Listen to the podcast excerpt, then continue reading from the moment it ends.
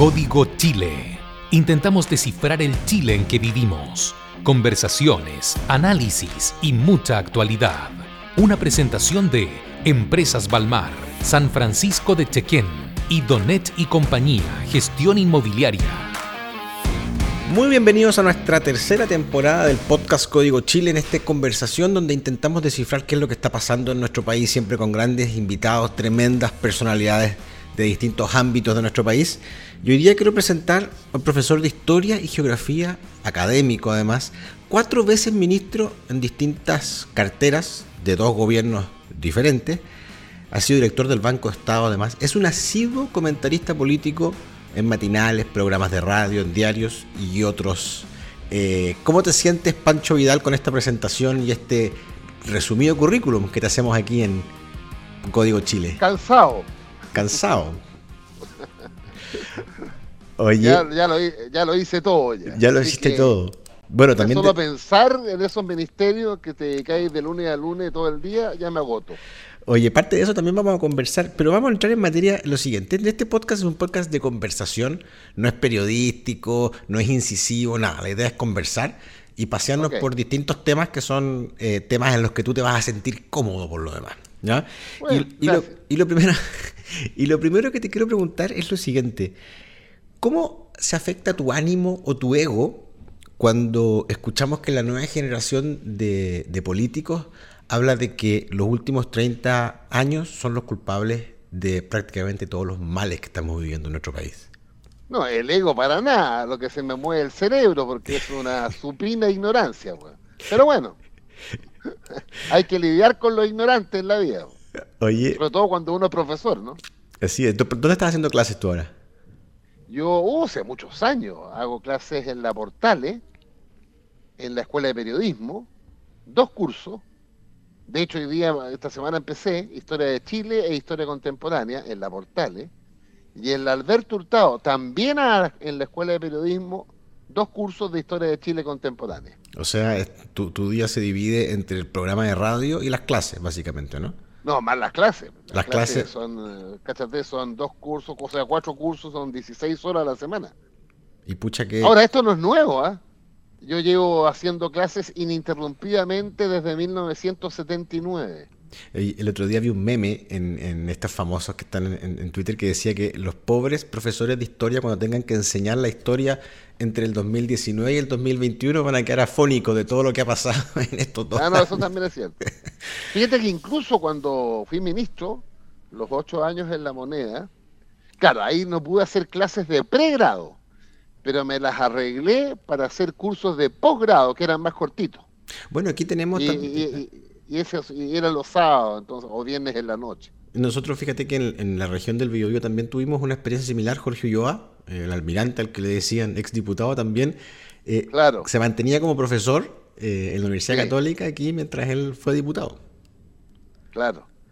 Y ahora que cesó su función en Paraguay, porque ahí estaba. Exactamente. leí el otro día que quería volver a hacer clases. Sí, es lo suyo. Ah, ¿ah? Bueno, yo lo conocí mucho yo porque era el talibán en la Comisión de Defensa de la UDI y siempre yo le dije al almirante, porque decía, ¿por qué me decía? Porque tus votos son de la segunda zona naval, porque hasta los submarinos votan por ti. Oye, un saludo a Jorge Ulloa, que como tú dices debe estar volviendo a Chile ya después de cumplir su, su labor de embajador en Paraguay. Pancho, ¿cuál es el rol de los políticos de tu generación? Incluyo también ahí a Jorge Ulloa, a Burgos, a Ricardo Lago, a la Mariana. ¿Cuál es el rol hoy día en, lo que vemos, en, que vemos en que prácticamente todo tiene que renovarse? A ver, eh, no hablo por mí nomás. ¿ah? Sí, por supuesto. Eh, yo creo que el rol es apoyar al gobierno, cosa que yo hice en la segunda vuelta eh, con mi voto. En mis comentarios, en todas partes, como tú decías, apoyo al gobierno, creo en su programa y en términos privados uno podría también hablar con ellos y decirles, mira, la experiencia de la historia para la izquierda es que es mucho más relevante avanzar de a poco, pero sin retroceso, que afiebrarse, avanzar sin transar y después retrocedes 40 años. Con respecto a eso, ¿crees tú que la no renovación del estado de excepción es el paso correcto? No, yo, mira, a partir de un hecho objetivo, ¿ah? em, cuando yo leía los informes del coordinador de la zona, y el último que me acuerdo que dijo que se habían disminuido los actos de robo, violencia, en 40, 43%, eso es un hecho objetivo. Pero resulta, que, pero resulta que tú conversando con distintas personas, a mí me toca compartir panel, por ejemplo, con el senador Saavedra hoy día, eh, dice, no le creo a esos números. Entonces, cuando tú te enfrentas, ah, eh, cuando tú te enfrentas a una oposición que no cree lo que tú le estás diciendo, eh, es, difícil, ¿o no? Conversar entonces. Obvio, no, ahí estamos mal, porque si no le crea a los números, no le creo a ningún número y estaríamos en cualquier parte. Ahora, es evidente que el tema es mucho más de fondo que el estado de excepción. Sí, por supuesto. Eh, es evidente. Mira lo que pasó hoy día, ¿ya? Entonces, ahora yo creo que al revés ahora, el gobierno está haciendo una opción a ver, retiro el estado de excepción después de que termine este, eh, voy a Temo Cuy hoy día eh, y trato de estirar la mano, de abrir la mano, a ver si me la toman la otra parte. Mi impresión es que no se la van a tomar. Mi impresión es que los grupos políticos militares eh, que desarrollan su acción van a perseverar en su camino. Eso está más marcado en la historia. Y además hay un hecho objetivo. Dos o tres semanas antes del cambio de mando, en una comuna del sur se reunieron 13 organizaciones político-militares y, dijeron con todas sus letras que la lucha contra el Estado seguía tal cual.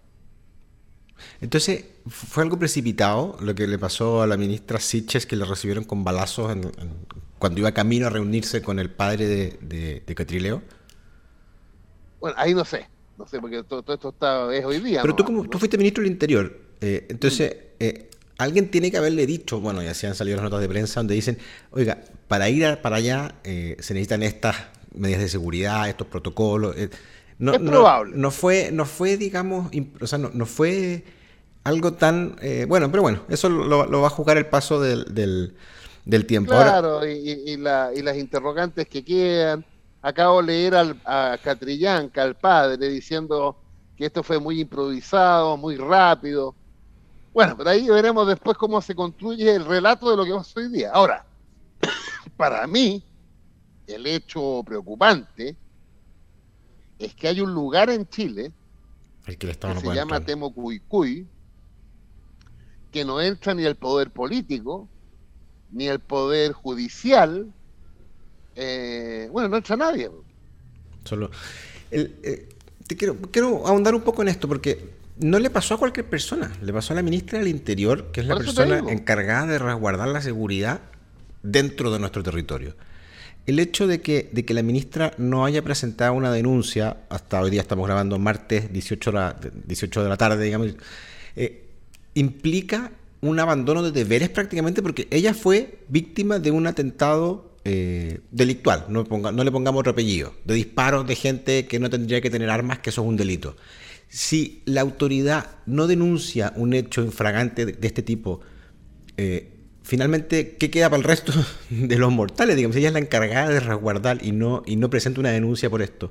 ¿No te, hace, ¿No te genera algún ruido eso a ti? Es que mira, no sé, yo, ahora lo que yo vi en el Canal 13 es que el ataque no fue directo, no, no. fue una amenaza que se sentía en muchos disparos. Distinto en una emboscada. Así fue. Eh, entonces ahí eh, la ministra tiene que evaluar eso. Pero te insisto, yo creo que el problema de fondo, más allá de este gobierno, de esta ministra, del gobierno anterior, para mí es intolerable que haya un lugar del país donde el Estado chileno no puede ingresar. Sí. Eso es lo intolerable. Sí. O sea, eh, tengo entendido que hay un fugitivo de la justicia que vive dentro de la comunidad y cuando fueron los carabineros de la país los agarraron a balazos. Bueno, eso es lo intolerable. Es una falla del Estado en su conjunto. Obvio, pues. Oye, Pancho, inauguramos este, en esta tercera temporada una nueva sección de, de, este podcast que se llama ¿Fue una buena o una mala frase? Entonces yo te voy a leer. Vamos viendo. Yo te voy a leer el autor y la frase. Entonces, Presidente Boric, cualquier resultado será mejor que una constitución escrita por cuatro generales. ¿Qué te pareció esa frase? Mm, sí, la, vi. Es tan difícil decirte así, bueno o mala, ¿eh? pero mm, no, no estoy de acuerdo, porque puede resultar una constitución que sea la vuelta a la tortilla de la dictadura. Y la crítica que se le hizo a la constitución de la dictadura fue una constitución que marginó a lo menos entre un tercio y dos quintos de la población, con su artículo octavo. Bueno, si la gente no aprende de la historia y cree que la solución es ahora marginar un tercio o a dos quintos, estamos mal. Eh, lo analizamos también con, con, otro invitado y me decía, fue mala porque no es una frase de un presidente, a lo mejor es una frase de un candidato, pero cuando un presidente de todos los chilenos tiene que tratar también, no abandonar su posición política y su pensamiento, pero sí de abarcar. Y lo linkeo con la segunda frase que te hago. Ministra Vallejo, el gobierno de Piñera ha sido el peor gobierno de la historia. No, el peor gobierno de la historia para mí fue Pinochet, pero ya, ya es una diferencia evaluativa. Sin embargo, creo que es tan difícil. Mira, además yo en esto, como se puede medir, confío más en los ciudadanos que en mi propia opinión. Es verdad. El presidente Piñera salió en la última encuesta CADEM con el 74% de rechazo y 25% de aprobación. Ahí está la respuesta. No está ni en Vallejo ni en nadie. Ahí está la respuesta. Pero todos los presidentes salen con una aprobación más baja con, que, después con el tiempo va, va, se va viendo en perspectiva y, tienden a subir. ¿O no? No, no, no, no es tan así.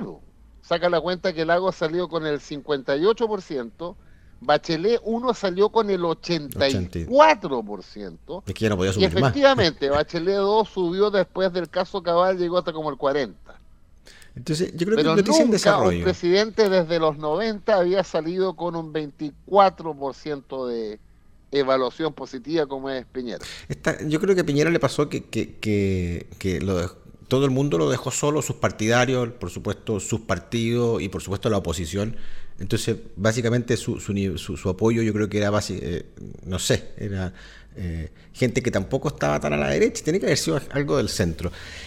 Saca la cuenta, saca la cuenta que el Partido Republicano, que eligió 15 diputados y un senador, que es como la extrema derecha, le quitaron, el, puesto, le, quitaron el puesto a la UDI, dices tú.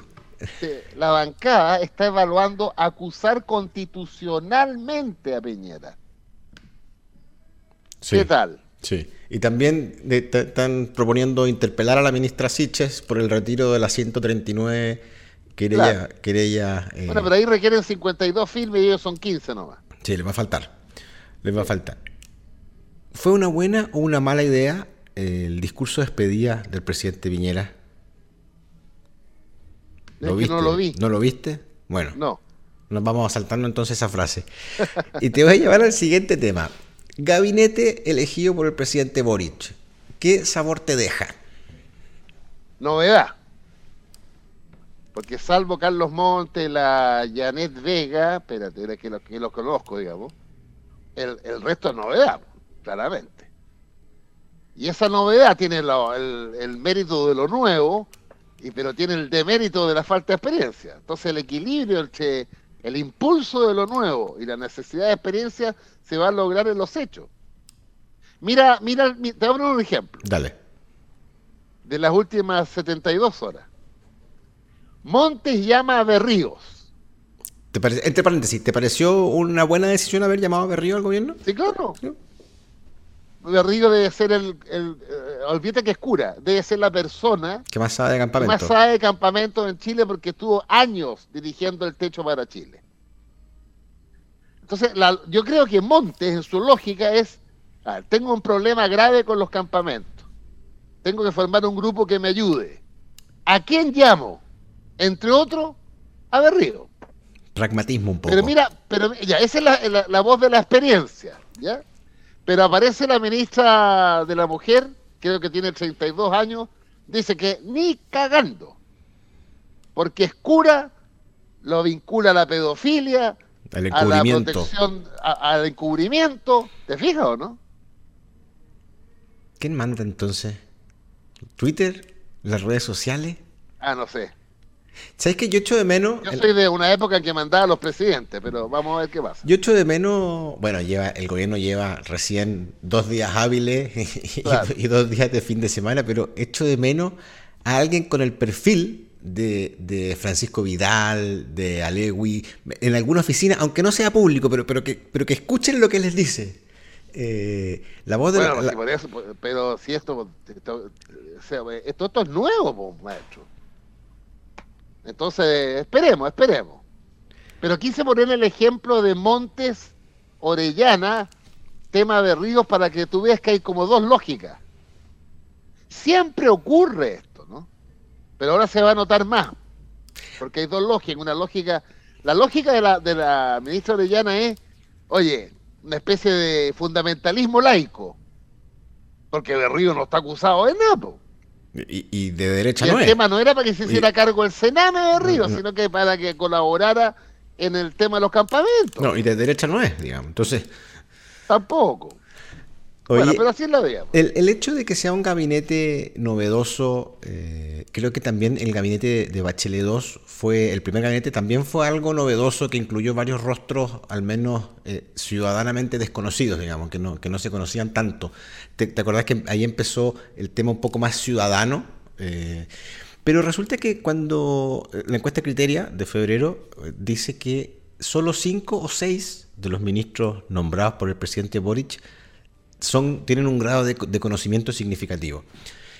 ¿Dónde cae, entonces, cómo queda el, liderazgo político para poder impulsar cambios, impulsar reformas, impulsar leyes y poner temas en la agenda cuando son personas que, socialmente hoy día son desconocidas? No estamos hablando de sus méritos. Reconozco que hay muchísimos ministros con mérito de sobra. Transporte. Este es el, gabinete con mayores estudios en la historia de Chile. Mira, por eso, no les falta. O sea, prácticamente todos tienen posgrado. No les falta conocimiento, sí les falta eh, un poco de conocimiento de la gente. No les falta academia, no les falta estudio. Pero, pero, eso, eso siempre ocurre con los gabinetes nuevos. Ahora, claro, aquí se nota más la, porque son aún más nuevos generacionalmente. Pero si le hacen caso al presidente y están en terreno todos los días, te aseguro que de aquí a septiembre todos van a tener más del 50% de conocimiento. ¿Te atreves tú a, apostar cuándo va a ser el primer cambio de gabinete? ¿Cuánto va a durar este primer gabinete nombrado eh, inicial? Yo creo que tiene que ver con cómo evoluciona la historia. Por lo general, eh, por lo general son más o menos seis meses los que se da de no, No, no, no, no, no, no, Hay de, hay de todo. Y las razones son muy distintas. A Michelle Bachelet 1 le duró cuatro meses, Andrés Saldívar porque estalló el pingüinazo. A Silich. ¿De aquí, de la región también? exactamente. ¿Y quién, quién pensaba que iba a haber un pingüinazo? Nadie.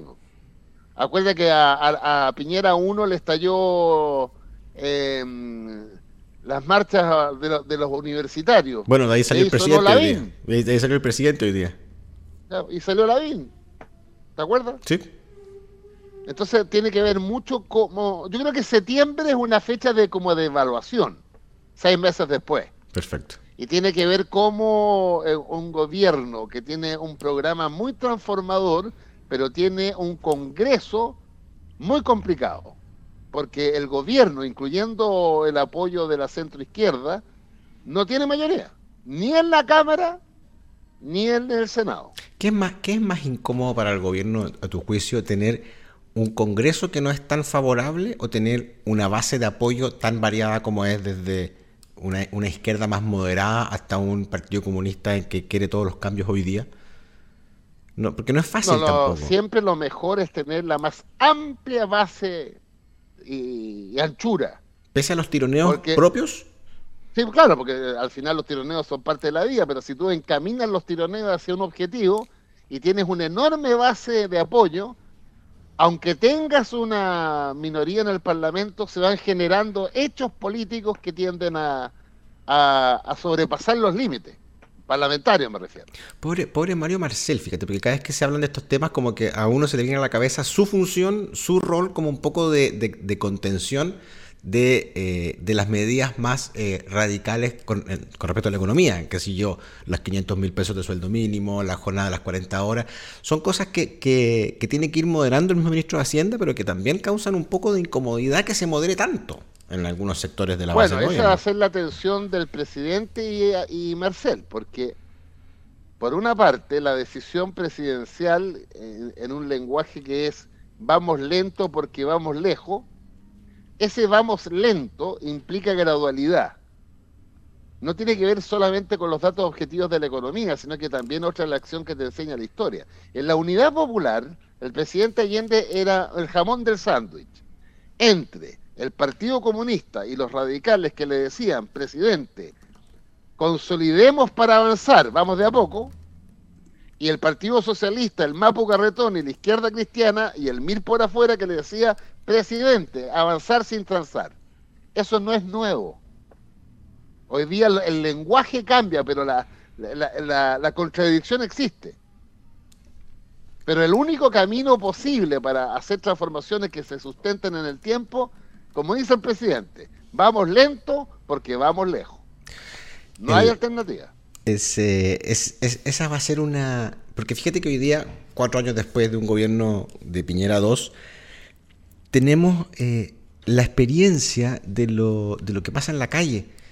En, tu opinión, ¿los movimientos sociales se van a, a levantar contra el gobierno o se van a levantar para empujar las reformas del gobierno?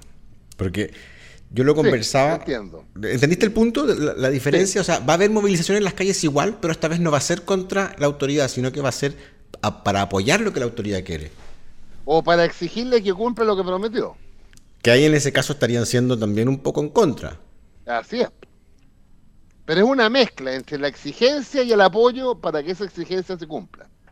Este congreso, el que elegimos ahora, es un congreso mucho más eh, equilibrado en esos términos y por tanto puede que también existan eh, luces que se pongan creativas. Ya vimos esta semana cómo, cómo, están ya surgiendo las iniciativas por el quinto retiro, un quinto retiro que una amplia base del apoyo del presidente está de acuerdo, pero que el presidente no. Eh, así lo han dicho. Claro, porque mm, el quinto retiro en las condiciones actuales y habiendo conocido los efectos del primero y segundo tercero, uno tendría, no sé qué apelativo colocarle, sabiendo que el efecto del primero y segundo tercero fue eh, la, elevación de las tasas de interés y que hoy día tenemos una inflación anual del 8%, que no se veía del 2009, entonces un quinto retiro, lo que no quita que la gente está viviendo una situación difícil porque se acabó el IFE y porque la inflación es un 8% anual. No, pero, pero, eso también tiene que ver, fíjate que los más dogmáticos de derecha decían a fines del año pasado de que era solo efecto de los retiros, pero también lo estamos viendo en el mundo, en Estados Unidos y en otras partes. Bueno, la mezcla, se combina para más remate para Chile. Y ahora, como por ejemplo el tema de Ucrania involucra el, precio del trigo y el precio de los combustibles, y el combustible cuando sube de precio sube todo porque las cosas se transportan a través de los medios de transporte, Ahora, yo creo que el gobierno tiene instrumentos a mano de inmediatos para cumplir expectativas. Por ejemplo, el salario mínimo. 400 mil pesos dijo la ministra Vallejo que iba a llegar este año. Claro, tú lo puedes hacer 375 ahora hasta el primero de septiembre, 400 del primero de septiembre en adelante. Y el ministro, el ministro Marcel dijo que a final del gobierno él veía razonable llegar a los 500.000. ¿Tú crees que va a ser antes? No, no, no. Yo creo que va a ser al final, en cuatro años más. Algo como 25.000 al año.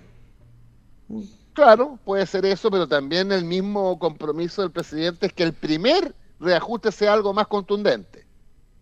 Claro. Yo le encuentro razón, porque estamos, o sea, el reajuste actual, a diferencia de los años anteriores, tiene un elemento que lo presiona para hacerlo rápido, que es la inflación.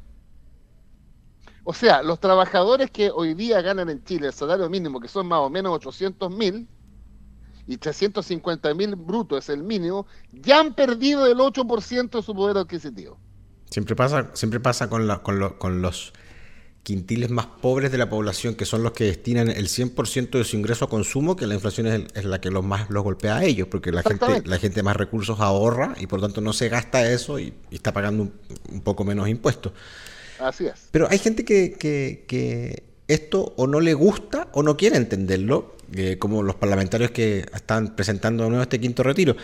Pero bueno, son cosas que, van a pasar. Eh, Y, te digo que, te lo decía al principio, que es un Congreso que se puede poner creativo, porque así como en el gobierno de Piñera II inventaron un mecanismo para presentar eh, proyectos que no, que, no son atribuciones de ellos, los presentaron igual.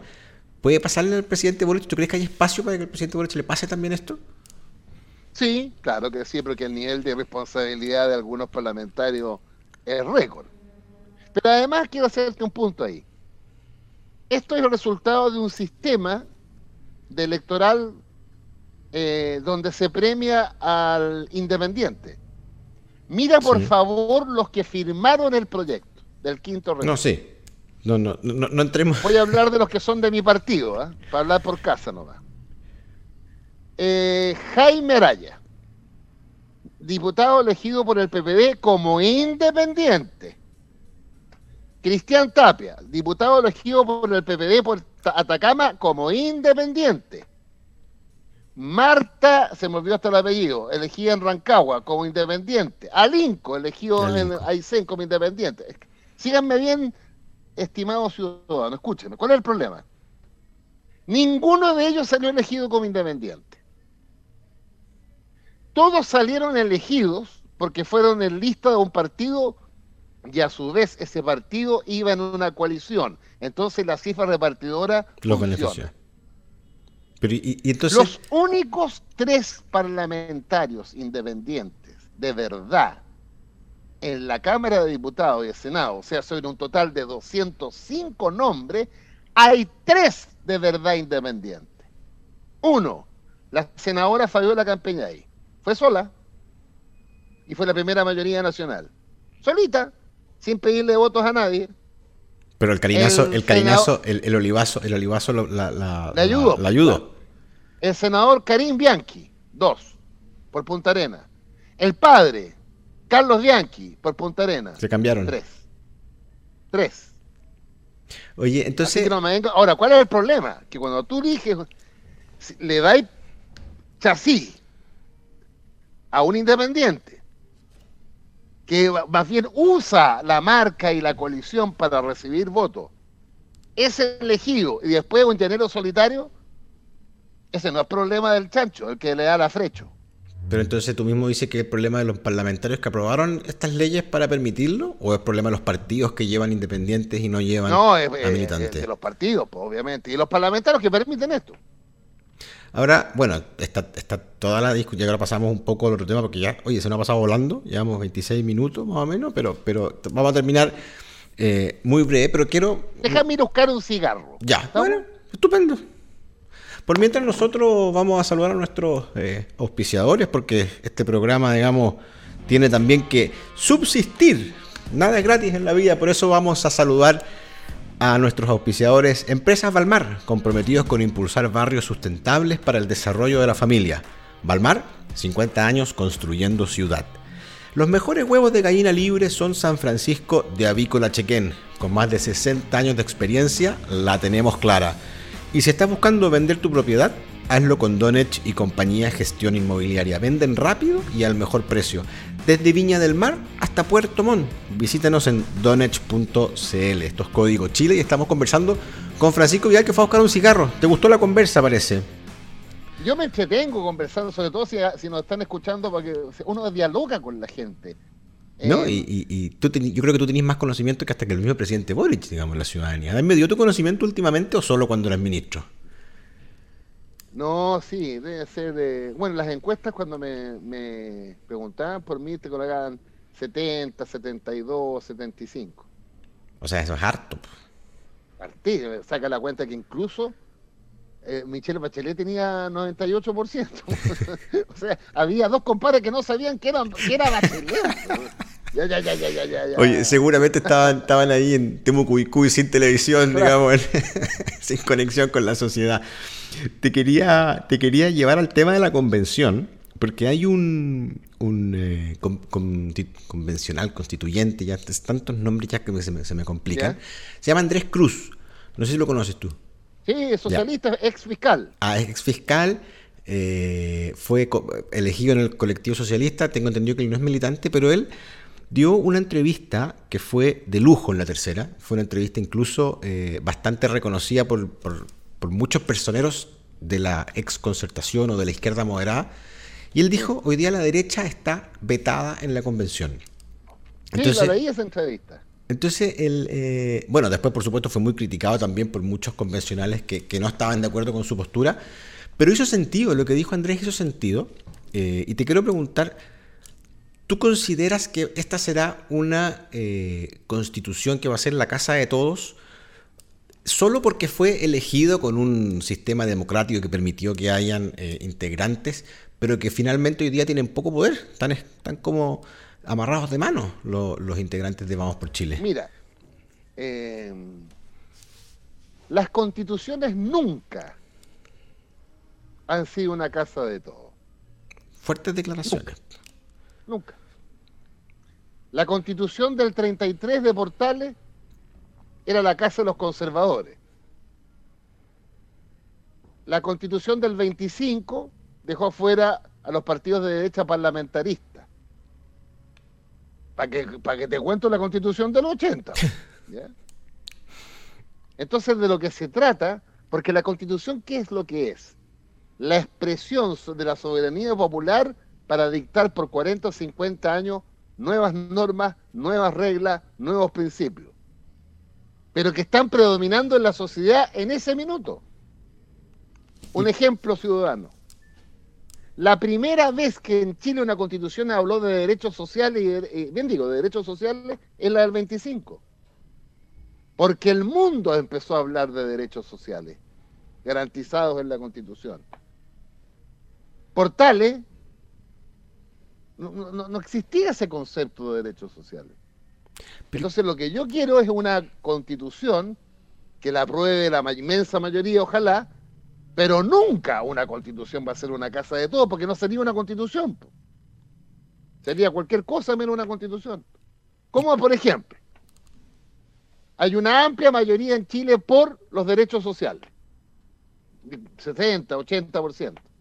Bueno, pero hay un sector de la derecha que estima que los derechos sociales no deben estar garantizados. Que solo el mérito, el trabajo y el empleo y el emprendimiento otorga derechos voy a poner más, más puntúo. Es probable que la Constitución apruebe el derecho de la mujer al uso de su cuerpo. Y cuando eso se legisle va a ser el aborto libre. 14 semanas, 15 semanas. Bueno, es evidente que va a haber gente que está en contra del aborto, legítimamente. Pero muchos Otro ejemplo, en otro nivel, eh, la Constitución seguramente va a permitir la existencia y surgimiento de empresas estatales. Bueno, libertad de desarrollo jamás va a estar de acuerdo con eso, hombre. Pero, pero entonces hoy día va a ser una constitución, ¿cómo la definirías? Si ya definiste que era una constitución de los conservadores, otra, etcétera. La constitución que va a salir una constitución de la mayoría que se expresó en el estallido, en la marcha más grande de Chile, en la huelga general, en el plebiscito de entrada y en la elección de los constituyentes. ¿Y qué pasa con la elección del Congreso actual? ¿Fue un, es, un lunar en todo este proceso que tú describiste con hitos? No, es que tiene que ver además con, eh, a ver, eh, eh ¿cómo lo digo fácil? Mira, la derecha en el Congreso actual, en votos, es el 38%. En votos. Hubiera sacado eso en la convención, otro gallo estaría cantando, ese tú. ¿Ves tú? Y en la convención es un 24%. ¿Y cuál es la elección que representa Chile? ¿Cómo? ¿Cuál es la elección que representa el Chile real? Eso es lo que no se han puesto de acuerdo todavía. Dos momentos. Pero pero Con las mismas reglas, sí, ¿eh? en la Cámara de Diputados son las mismas reglas. No son las mismas reglas. yo, te voy a hacer un contrapunto. Porque tenías escaños reservados. Se, permitió la. Y la paridad. y la paridad, y la paridad en, en, los, el resultado. Los escaños reservados y, y, lo más relevante en la convención, lo nuevo fue que el Parlamento, en mi opinión, equivocadamente autorizó los pactos entre independientes. En el fondo, y una eso lista. alteró completamente el resultado final. Que, como muchos dicen que. Bueno, pero no nos vamos a meter en ese tema. El, entonces, el, esa es la pregunta que, que, nos hacemos mucho, porque muchos dicen esto representa el Chile real, pero bueno, también la elección del Congreso representa el Chile. Entonces, eh, ¿hasta qué punto tiene que ser esto conversado o más impuesto como lo hemos, como se ha estado viendo y como se quejan hoy día eh, los representantes de Vamos por Chile? Pancho, vamos a terminar, pero te quiero hacer una pregunta antes. Dale, dale de aquí a cuatro años, eh, la derecha tiene, la centro derecha, tiene que reinventarse. Tiene que cambiar rostro, tiene que cambiar el discurso, etcétera. Si tú fueras hoy día, mira lo que te voy a decir, ¿ah? si tú fueras hoy día eh, un personaje de la centro derecha, ¿cuál sería el discurso que tendríamos que tomar? Yo creo que la derecha va a ser competitiva, no puede seguir el camino de Cast, que sacó buenos votos. Pero era porque era lo que había. Pues, exacto, era como el mal menor de la derecha. Yo creo que un liderazgo de derecha, hombre o mujer, tiene que adecuarse a los tiempos manteniendo los principios identitarios de la derecha, que es el emprendimiento, el mercado, la libertad personal. Eso es lo que hace la derecha eh, eh, como existencia. Pero tiene que adecuarse y hay gente que lo hace. ¿eh? Mario Desborde, Joaquín Lavín, el propio... Ay, ya lo mismo, ya me, ya me voy a acordar. En el sentido de, de que el Chile de hoy necesita, por ejemplo, derechos sociales garantizados.